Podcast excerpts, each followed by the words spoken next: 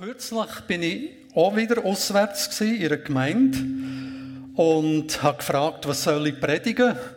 Und die haben gesagt, wir haben noch nie eine Predigt über einen Krieg gehört. Das ist so aktuell, ja, in den Schlagzeilen, aber die Predigt darüber noch nie gehört. Und dann habe ich gesagt, also Predigt über einen Krieg kann ich nicht machen. Was ich machen kann, ist eine Predigt über Krieg und Frieden. Das liegt drinnen. Das ist also unser Thema, das ich Michi vorgeschlagen habe und er hat das ausgewählt unter anderem. Wir müssen für den Frieden kämpfen. Was sagt ihr zu dieser Parole? Für den Frieden kämpfen, das ist doch ein Widerspruch in sich selber, das gibt nur Streit. Das, was ihr jetzt seht, das dürfte eine der meist fotografierten Skulpturen der Welt sein. Die überdimensionale und verknotete Pistole, die vor dem UNO-Hauptsitz in New York steht. Mir gefällt und missfällt das Bild. Als ehemaliger Waffenmechaniker der Armee tut mir so etwas weh.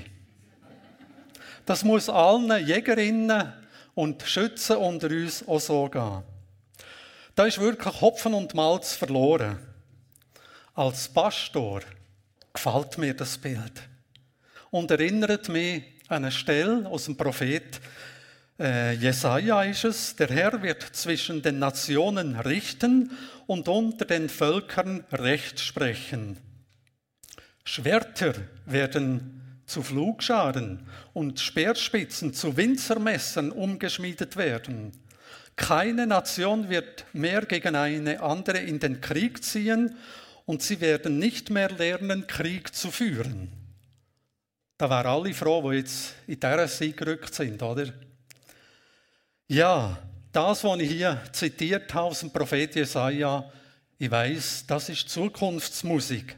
Aber ich bin überzeugt, dass sich auch diese Zusage Gottes früher oder später erfüllen wird und wir werden mitbeteiligt sein.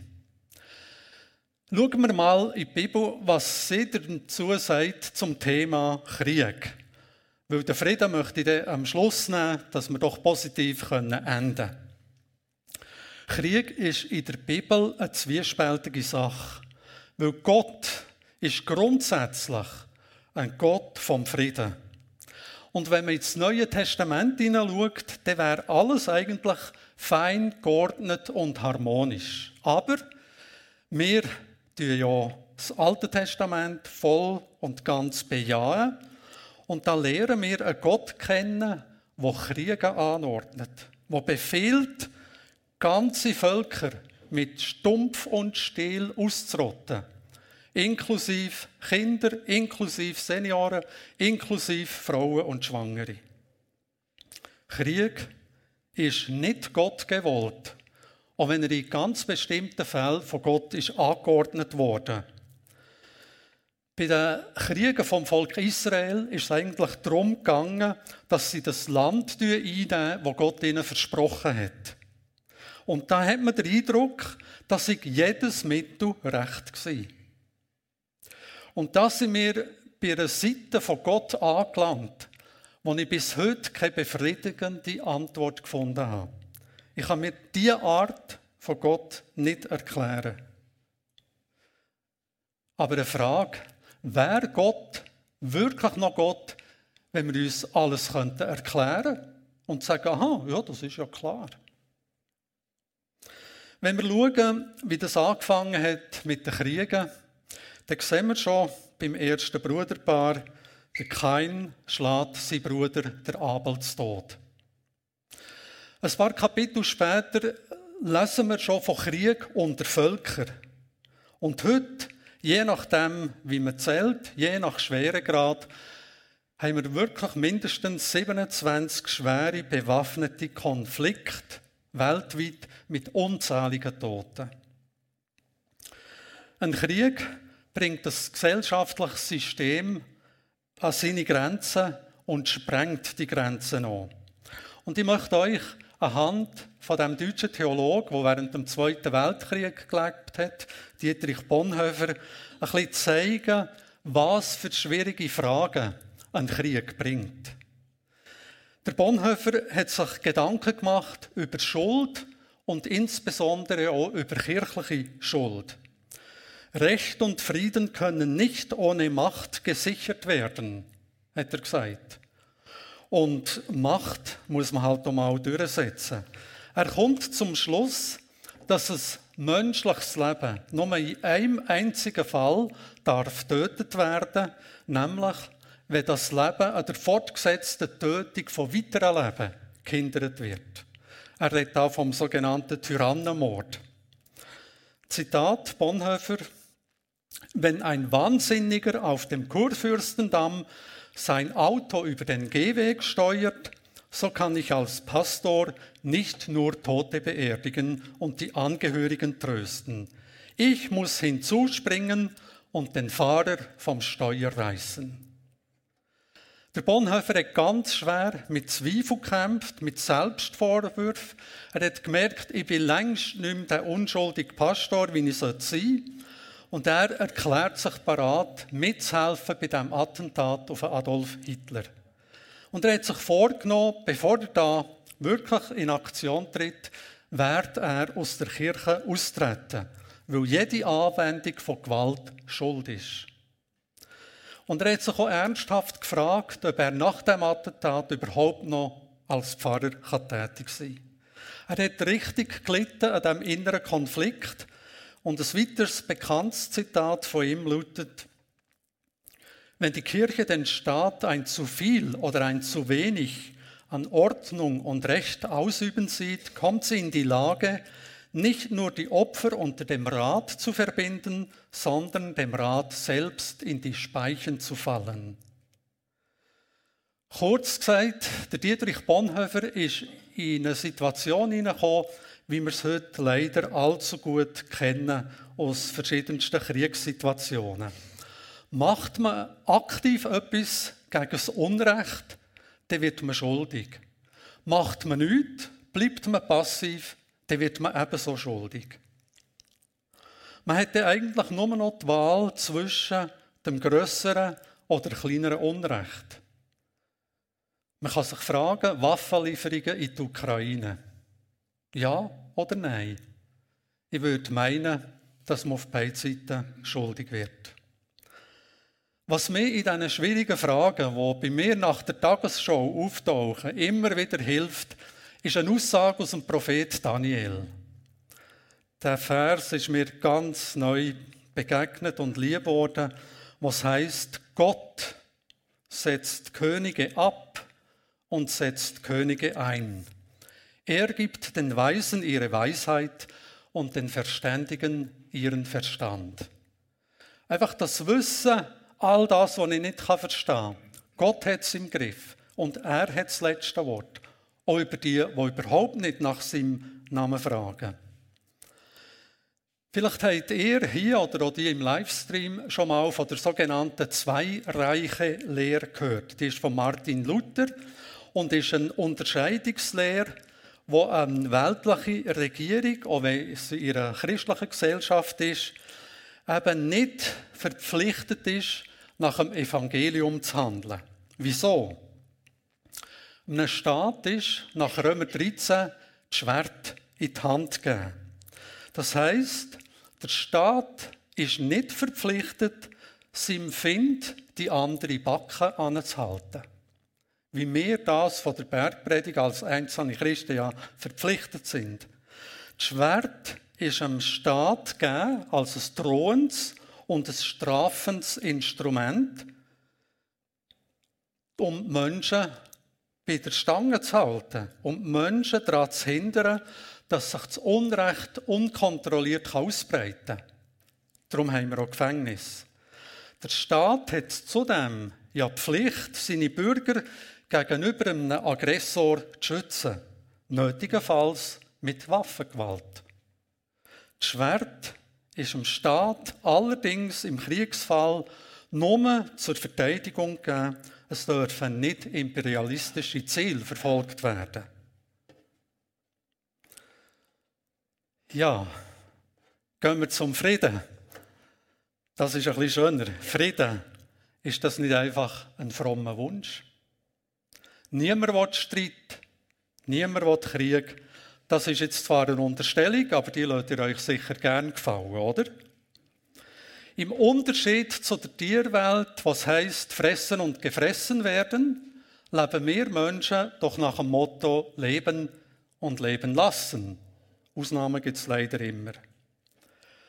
Wir wollen und wir suchen das Gute. Und wenn wir mal andere Menschen lieblos behandeln, dann ungewollt.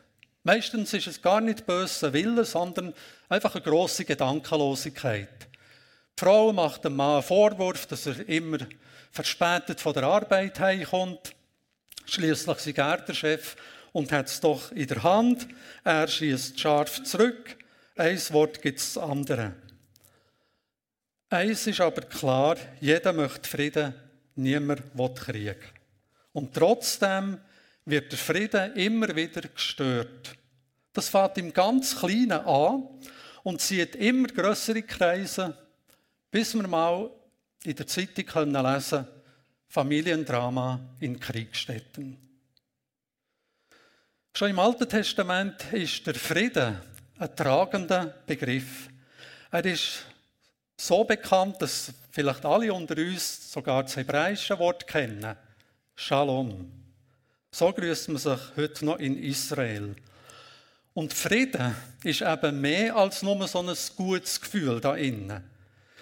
Frieden ist ein gefüllter Begriff, steht im Alten Testament, ja, für Frieden, für Wohlbefinden, für Gesundheit, für Wohlstand, für äußeres und inneres Wohlbefinden und Gedeihen.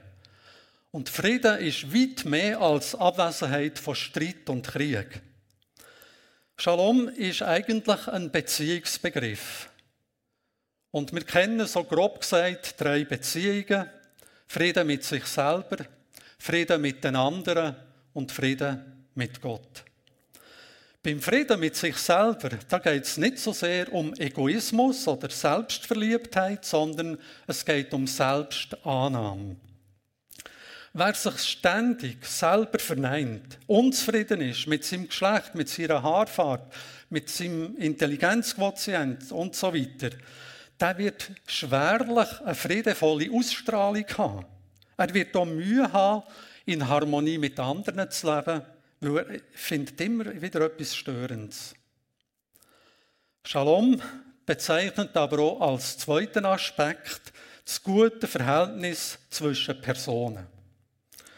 So verstehen wir den Frieden ja meistens. Wir wünschen uns Frieden mit dem Nachbar, mit dem Arbeitskollegen bis hin zur Schwiegermutter. Aber leider gleichen viele Beziehungen mehr einem Waffenstillstand als einem schönen Verhältnis. Was macht man bei einem Waffenstillstand? Man tut die Waffen zerlegen, man putzt sie, man ölt sie, setzt sie neu zusammen und macht sie so parat für den nächsten Einsatz. Bei einem Waffenstillstand kann der Krieg jederzeit wieder losgehen und vielleicht sogar noch heftiger als voran. Göttlicher Frieden ist etwas ganz anderes als ein Waffenstillstand. Und der dritte Aspekt vom Frieden ist mir der wichtigste, weil die, die ich voran erwähnt habe, sind in diesem Frieden begründet, nämlich im Frieden mit Gott. Und da begegnen wir öppe mal Menschen, die mir sagen, also ich habe nichts gegen den da oben. Ist noch schwierig, oder? Wenn man das hört. Aber das ist ja oft die ganz grosse Not. Wir haben nichts gegen Nachbarn. Wir haben nichts gegen Arbeitskollegen. Wir haben nichts gegen Kinder und Lehrer. Und gegen Chef. Die Frage lautet doch konkret, was hast du für mich übrig? Das ist die Frage. Ich weiß, wir wissen es, der ursprüngliche Frieden ist gestört, ja zerstört, weil sich der Mensch aufgelehnt hat. Und immer wieder streckt uns Gott seine Hand zur Versöhnung, zur Vergebung entgegen. Aber zum Frieden machen braucht es halt zwei Seiten. Das ist beim Streit im Sandkasten so, ebenso in der Ehe und in der Beziehung mit Gott. Und Gott hat bereits Frieden gemacht in Jesus Christus. Er streckt uns die Hand entgegen. Und die Frage ist höchstens, habe ich schon eingeschlagen in die ausgestreckte Hand Gottes? Er bietet uns seinen Friedensbund an. Und da gibt es eine wunderbare Stelle im Prophet Jeremia, wo Gott sagt, ich will mit dir einen Shalom-Bund eingehen. Denn ich allein weiß, was ich mit euch vorhabe. Ich, der Herr, werde euch Frieden schenken und euch aus dem Leid befreien. Ich gebe euch wieder Zukunft und Hoffnung. Frieden hat einen Preis. Alle zusammen wünschen und wollen Frieden. Aber die Frage ist immer, sind wir auch bereit, den Preis zu zahlen? Ein Arbeitskollege von mir hat ein interessantes Gespräch mit einem Mann. Der Mann hat ihm mit leuchtenden Augen erzählt, dass er kürzlich an einer Demonstration teilgenommen hat, die sich eingesetzt hat für eine Minderheit in Asien. Der große Aufmarsch, die eindrücklichen Worte, haben den Mann völlig begeistert. Der Pfarrer hat aber den Mann ein bisschen näher kennt, hat um seine näheren Verhältnisse gewusst und hat gesagt, das ist großartig, dass sie sich demonstrieren. Finde ich gut. Aber wie geht es ihnen eigentlich mit der Beziehung zu ihrem Nachbar? Und dann hat der andere gesagt, das ist richtig rausgeplatzt, hat gesagt, wenn ich den treffe, dem hau ich eins auf die Birne.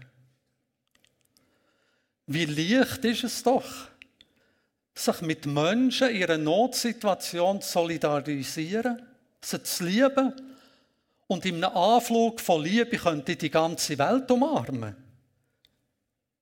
Aber es heißt nicht, liebe deinen Fernsten, liebe deinen Nächsten wie dich selbst. Und es ist für die meisten Leute doch einfacher, 100 Franken für Erdbebenopfer zu spenden, als um des lieben Friedens willen auf 20 Franken zu verzichten. Da wird es dann plötzlich ganz konkret und schwieriger. Die Geschichte von einem kleinen Mädchen zeigt, wie das ganz praktisch zum Frieden beitragen hat. Ein Bauer hat 17 Schafe gehabt. Und er ist schon älter und darum hat er mal ein Testament verfasst. Er hat drei Söhne und er hat nicht zu allen Söhnen das gleiche Verhältnis gehabt. Und darum hat er gesagt, der älteste Sohn, der erste, der soll die Hälfte von dieser Schafherde bekommen. Der zweite, der überkommt ein Drittel. Und der jüngste, das war auch ein bisschen der aufmüpfigste, der bekommt nur noch ein Neuntel. Und jetzt ist der Tag gekommen, wo der Bauer gestorben ist. Und der hinterlässt, sage und schreibe, 17 Schafe. Das ist schwierig, sie wollten kein Schaf töten. Es war ein übler Streit und wo die drei da am Streiten sind, kommt vom Nachbarhof ein Mädchen mit einem einzigen Schaf. Und das findet, ja komm, wenn die so ein Problem haben, ich tue mein Schaf wegschenken. Die dürfen das haben. Jetzt haben die 18 Schafe gehabt. 18 Schafe, die Hälfte davon ist 9. Ein Drittel von 18 entspricht 6. Und ein Neuntel sind 2. Also haben sie das aufteilen und jetzt ist die Rechnung aber noch nicht fertig. 9 und 6 gibt 15 und 2 gibt 17. Ich habe noch einmal nachgerechnet. Aber es stimmt. Und das Schaf, das übrig geblieben ist, ist mit bestem Dank dem Mädchen zurückgegeben worden.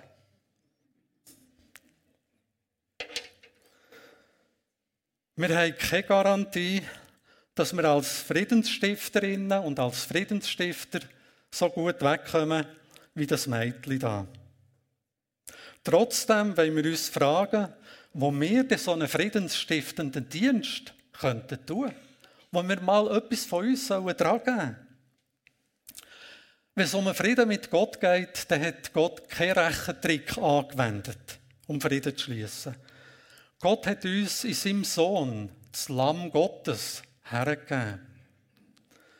Darum können wir Frieden haben mit Gott, denn Gott hat der Welt seine Liebe dadurch gezeigt, dass er seinen einzigen Sohn für sie hergab, damit jeder, der an ihn glaubt, das ewige Leben hat und nicht verloren geht.